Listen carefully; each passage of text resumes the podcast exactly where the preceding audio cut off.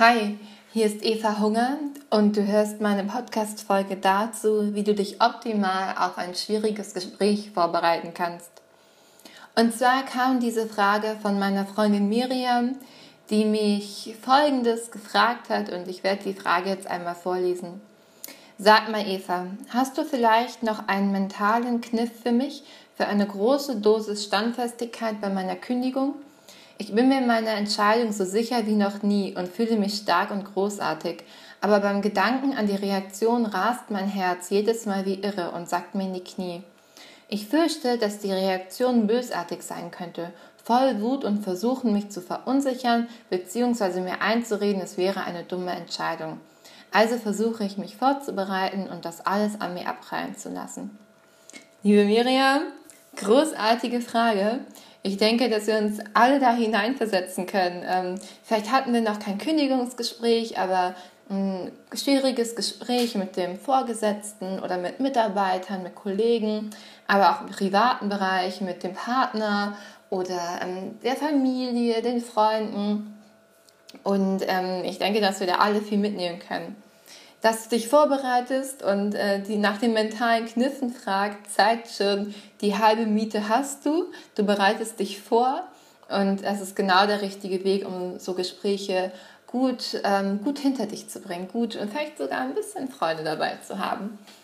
Ähm, ich werde dir genau drei Tipps sagen, zwei für kurz vor dem Gespräch und eins in der Vorbereitung und ich hoffe, dass es dir hilft, deine, deine Kündigung gut, äh, gut aussprechen zu können.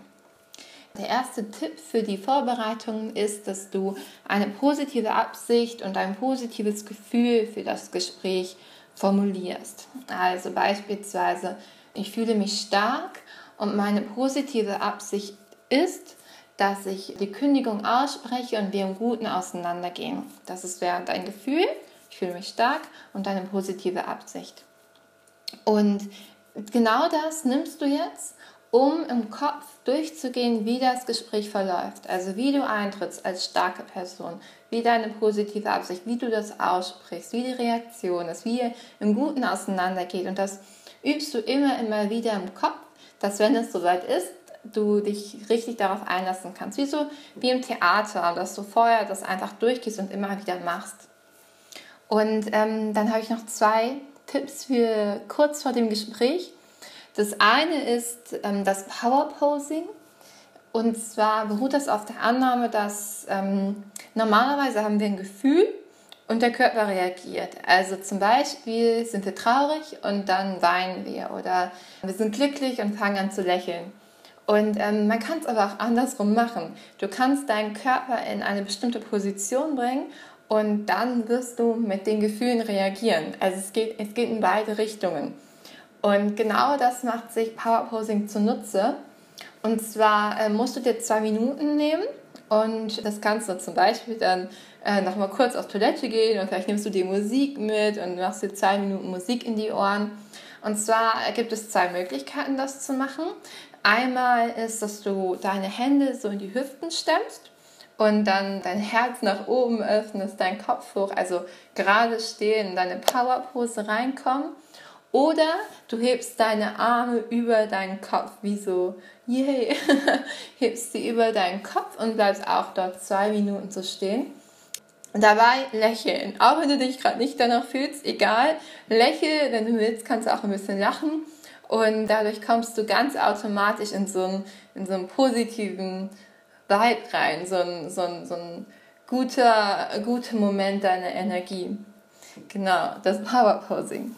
Und dann das dritte, was ich dir rate, ist, dass du dir vorstellst, wer du in fünf Jahren bist. Die Miriam, die in fünf Jahren das alles schon erreicht hat, die total glücklich ist, du, ähm, die total zufrieden mit der Entscheidung ist, die sehr gefestigt ist und die ja ganz glücklich da ihrem Weg gefolgt ist. Und stell dir richtig vor, wie sich das anfühlt, diese Miriam zu sein. Also alles ist gut, alles hat geklappt, es scheint die Sonne, es ist einfach alles gut. Und dann, der Trick dann ist, dass du vor dem Gespräch dir vorstellst, wer ist diese Miriam, ne? Und dann gehst du in den Raum rein als die Miriam, die du in fünf Jahren bist. Also nicht als die Miriam, die du jetzt bist, sondern als die Miriam, die du dann bist. Diese positive, diese aufgeladene Miriam. So das happy, selbstbewusste Zukunfts-Ich. Und dann rockst du das Gespräch. also das sind meine, meine drei Tipps das erste in der Vorbereitung die positive Absicht und das positive Gefühl formulieren. Dann kurz vor dem Gespräch das Power Posing, zwei Minuten lang. Und das dritte ist, stell dir dein Zukunfts-Ich vor, dass du in fünf Jahren bist und dann gehst du als dieses Zukunfts-Ich in das Gespräch rein und ich bin mir sicher, wenn du das alles so befolgst, wird das ein großartiges Gespräch. Du wirst genau deine Absicht wahr werden lassen und ich wünsche dir ganz viel Erfolg dabei. Das war meine Podcast-Folge dazu, wie du dich optimal auf ein schwieriges Gespräch vorbereitest. Und wenn es dir gefallen hat, würde ich mich sehr, sehr, sehr freuen, wenn du mir bei iTunes eine Bewertung hinterlässt. Dafür gehst du einfach auf Bewertungen und dann klickst du auf die fünf Sterne und wenn du magst, kannst du auch noch was dazu schreiben. Darüber würde ich mich unglaublich freuen. Und ähm, ich freue mich auch immer über deine Kommentare. Also entweder bei Facebook oder Instagram oder schreib mir einfach eine E-Mail an info.evahunger.com. Ähm, ich freue mich immer wahnsinnig, wenn mir jemand antwortet und mir erzählt, wie er die Folge fand. Und wenn du eine Frage hast, so wie die Miriam, dann schreib mir gerne. Ähm, ich werde dann sehr gerne auch eine Podcast-Folge dazu aufnehmen. Dankeschön fürs Zuhören. Bis bald. Tschüss.